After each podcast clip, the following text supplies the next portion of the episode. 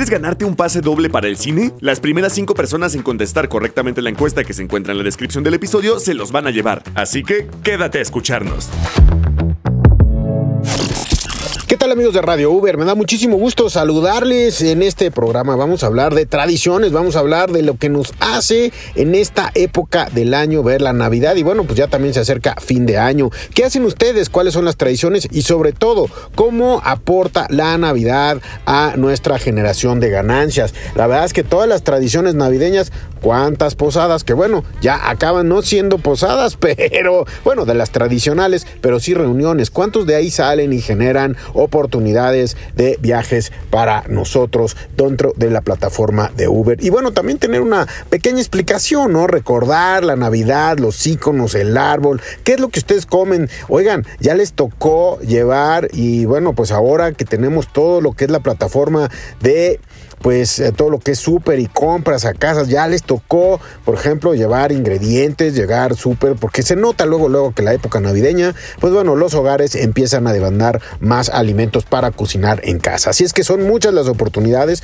pero también, bueno, pues hay que saber un poquito de esto y para ello tenemos una experta el día de hoy que nos va a hablar de los iconos que existen dentro de la Navidad. También porque miren, mucha carácter navideño y mucho de lo que pasa en la Navidad, bueno, pues está pasando a nuestro alrededor ¿Y qué creen? Dentro de nuestros mismos coches. ¿Por qué? Porque, bueno, pues se suben personas, empiezan a platicar de la Navidad y quizás, bueno, pues empiezan a platicar de, pues, el significado de la Navidad, qué van a hacer, etc. Quizás no, pero bueno, sabemos que hay muchas personas que pues empezamos a compartir ideas una vez generando el viaje con ellos. Así es que, bueno, pues vamos a hablar el día de hoy de la Navidad. Recuerden darle clic a la campanita para seguirnos y si quieren ganar dos boletos para el cine, Contesten la encuesta en la descripción del episodio. Así es que escúchenos el día de hoy. México es una gran mezcla de culturas prehispánicas, españolas, después de esto, todo lo que hemos construido el siglo pasado y celebramos fechas como la Navidad de una manera muy importante. Bueno, no es precisamente mexicano el arbolito de Navidad, no, Santa Claus tampoco, pero ¿qué creen? Es toda una cultura que ya hicimos. ¿Cómo son las fiestas típicas, las posadas? Oigan, ¿Hace cuánto que no, van a una pastorela? Bueno, pues ahí se los dejo de tarea. Y bueno, todo esto, la verdad es que esta época navideña hay muchísimas personas en lo que son las calles, en las noches, irregularmente en las noches saliendo de fiestas, etcétera. Así es que también cuídense ustedes, se están cuidando todos los que pues están prefiriendo la plataforma Uber para ir y venir de sus casas a los eventos, etcétera. También hay que cuidarnos nosotros dentro de la plataforma, todos socios y socios conductores dentro de la plataforma para poder, bueno, pues no tener algún percance dentro de la época navideña que sabemos que es muy conflictiva en cuanto a tráfico, en cuanto a horarios y bueno, irregularmente hasta en las madrugadas. Yo soy Memo Lira y esto es Radio Uber y me da muchísimo gusto estar con ustedes el día de hoy aquí en Radio Uber. Les presento a nuestra experta del día de hoy. ¿Qué tal Memo? Muchas gracias por la invitación. Yo soy gastroenterita y les mando un gran saludo a todos los socios Amifoodies de Uber. Oigan amigos, cuando planeamos el programa dijimos, bueno, ¿de qué vamos a hablar? Vamos a hablar del guiso, vamos a hablar de la posada, vamos a hablar de qué haces la noche de Navidad, vamos acá a hablar de sacar las maletas el fin de año. ¿Qué tal si nos vamos por algunos iconos de la Navidad?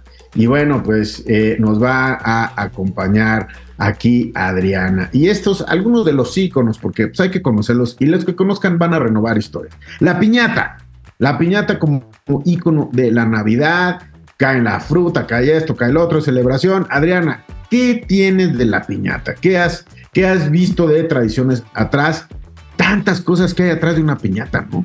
Realmente la Navidad aquí en México, pues puede que no sea una tradición, es de muchos años, lo trajo la, la, eh, colonización, ¿no? Eh, pero nosotros aquí en México le hemos dado un sentido bien particular. Y en cuanto a la piñata, eh, bueno, nosotros también el concepto lo hemos hecho nuestro. la piñata tiene estos, estos siete picos y los siete picos significan como los siete pecados capitales y nosotros cuando le damos a la piñata estamos rompiendo, ¿no? Con esos malos hábitos, con esos siete pecados capitales en el norte de México eh, es un poco coincide con las tradiciones del sur en cuanto a lo que es, con lo que se llena, por ejemplo, con mandarinas, las cañas de azúcar, eh, las colaciones. Eh, pero aquí, por ejemplo, en, el norte también se añaden, este, por ejemplo, galletas y se añaden eh, dulces eh, también como americanos, como de diferentes variedades.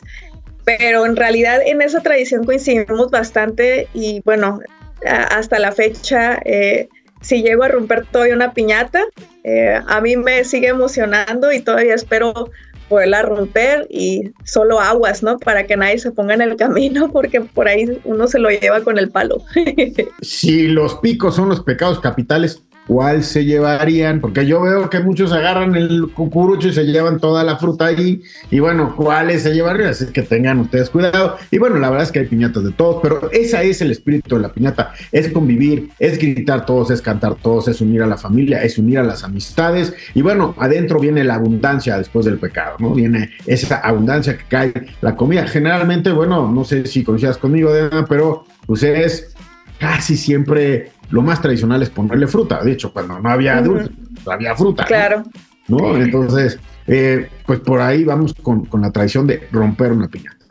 Sí, y también, bueno, eh, más que nada o principalmente también la, es, eh, la figurita de la piñata significa la estrella de Belén, ¿no? Claro. Y, y como nosotros y los, bueno, eh, los tres reyes magos se guiaron por la estrella de Belén para llegar a Jesús. Entonces, bueno, este también es un gran simbolismo, yo creo. Sí, claro, las canciones, ¿no? Alrededor, ¿quién va a estar? ¿Cómo va? Toda esa tradición de pagarle a la piñata, bueno, pues sin duda rompes los pecados, viene la abundancia, viene la santificación y bueno, pues todo el mundo después de la piñata acaba muy contento. Bueno, uno que otro por ahí en el suelo un poco revolcado, pero bueno, todos acaban.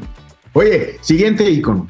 Te voy a preguntar, pregúntense ustedes, ¿ustedes ponen árbol de Navidad?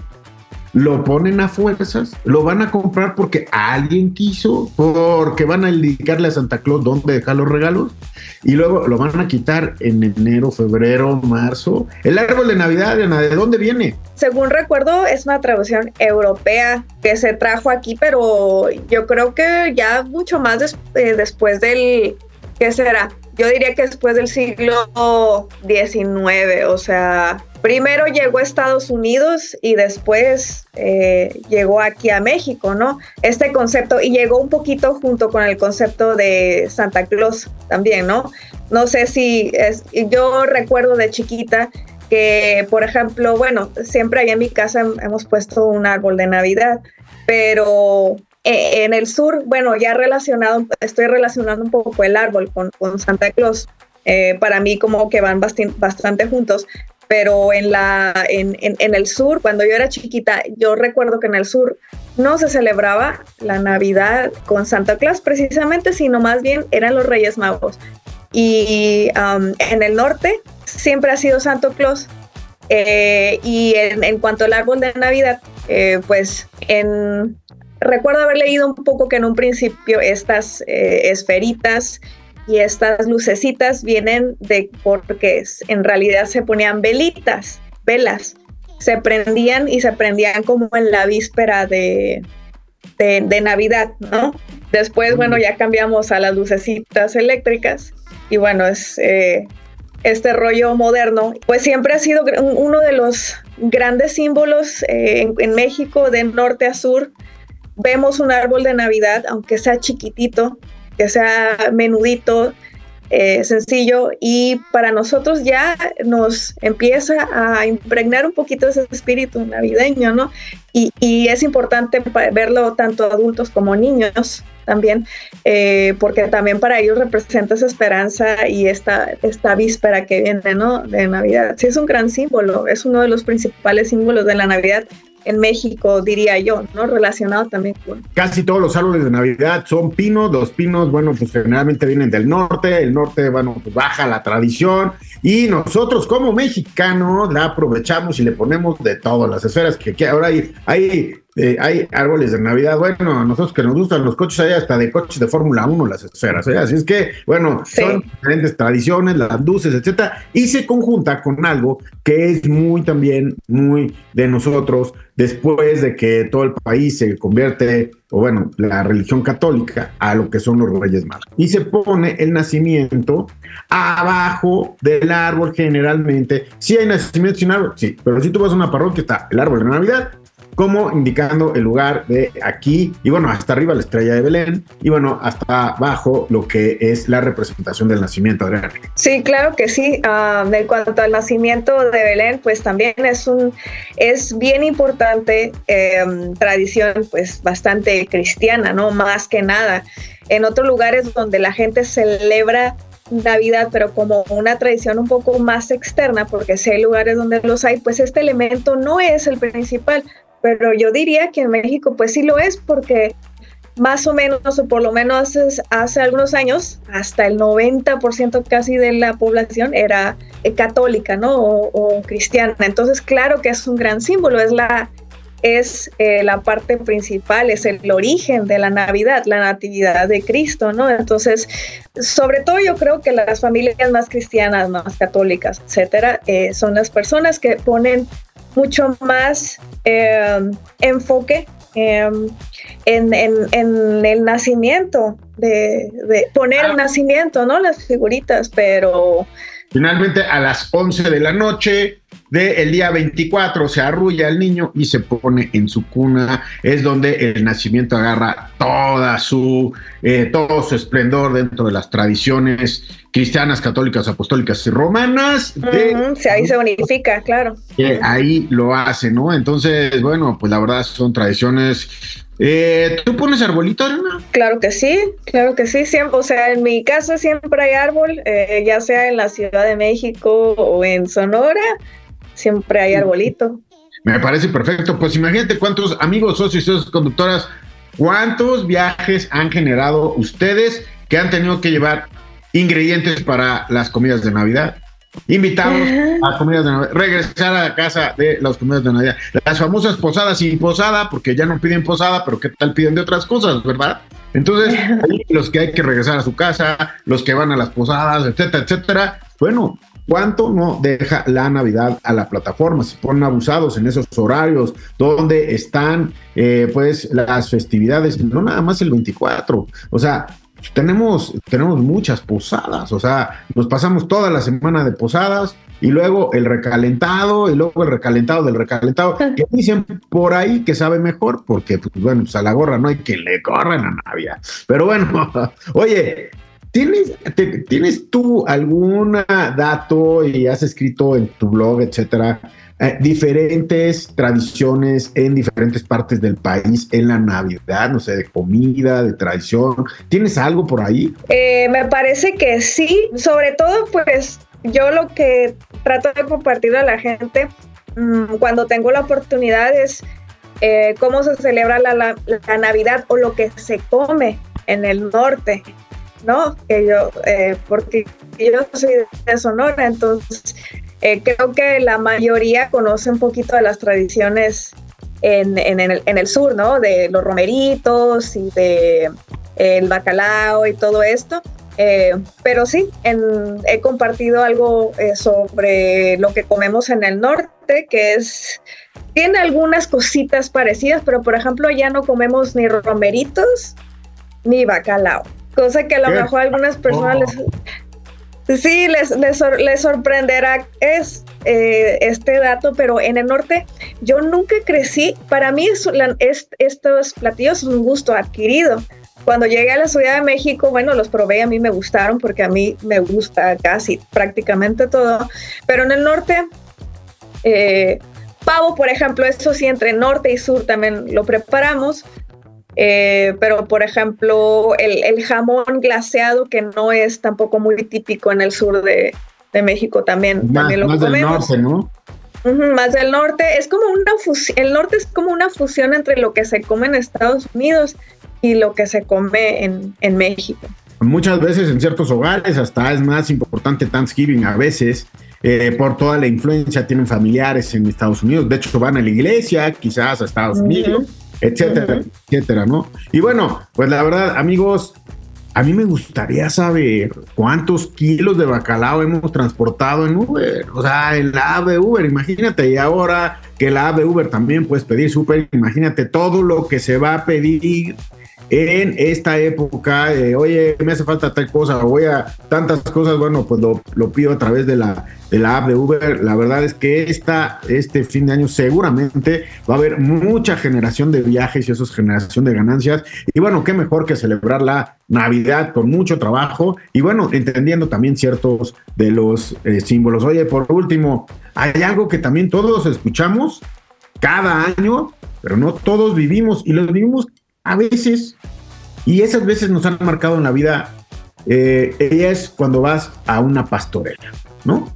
La pastorela no siempre vas, o vas a las pastorelas porque los que tienen hijos, pues son una pastorela, o pero ir al teatro ver una pastorela o ir a un convento, ir una vez, te cambia la vida. También es toda una experiencia, ¿no? Es una gran parte de esta época. Claro que sí, es es bien bonito, eh, digo, yo no tengo niños, pero cuando me ha tocado ir a las pastorelas de mis sobrinas, por ejemplo, y también es, eh, es como un poquito también, con, inmediatamente en la pastorela contagias a toda la gente, ¿no? Este espíritu navideño. Eh, y también, bueno, obviamente se les puede dar un toque dramático, pero normalmente se les da un toque un poco cómico, ¿no? Eh, no para faltar al respeto a la tradición, sino simplemente pues porque en México existe este aspecto de picardía que se le añade también una pastorela, ya sea si alguno de los Reyes Magos pues dice algo chistoso o alguno de los personajes tiene una connotación un poco cómica y que a lo mejor no tiene mucho que ver en la pastorela como tal, pero bueno, esa es una tradición también de hace mucho tiempo en, pues, las pastorelas.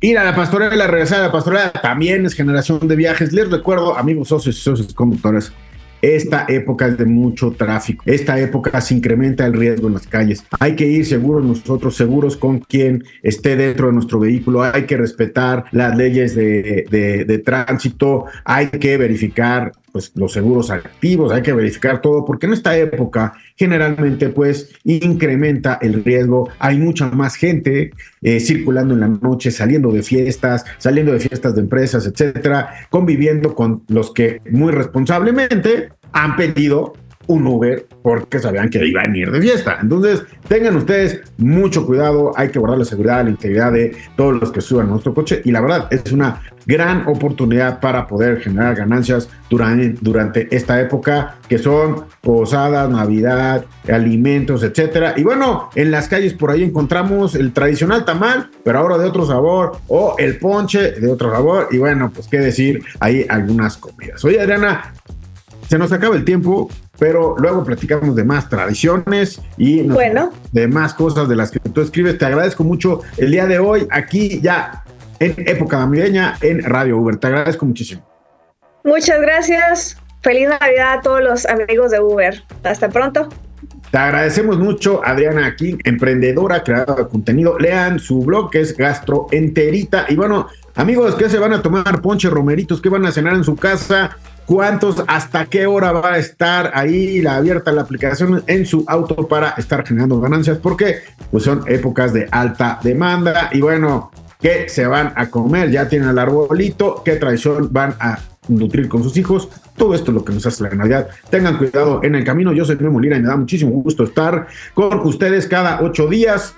Cuídense mucho en esta época y a generar ganancias a través de la app. Esto es Radio Uber y nos escuchamos la próxima semana. ¡Feliz Navidad! Esto fue el inicio de un nuevo capítulo en esta temporada de Radio Uber con Memo Lira, un espacio creado y pensado para todos los socios conductores de la app de Uber. Si tienes dudas o comentarios, no dudes en contactarnos por nuestro canal de WhatsApp. Estaremos todos los jueves trayendo noticias e información de todo tipo. Prográmate para escucharnos cada semana. ¿Listo para el viaje? Radio Uber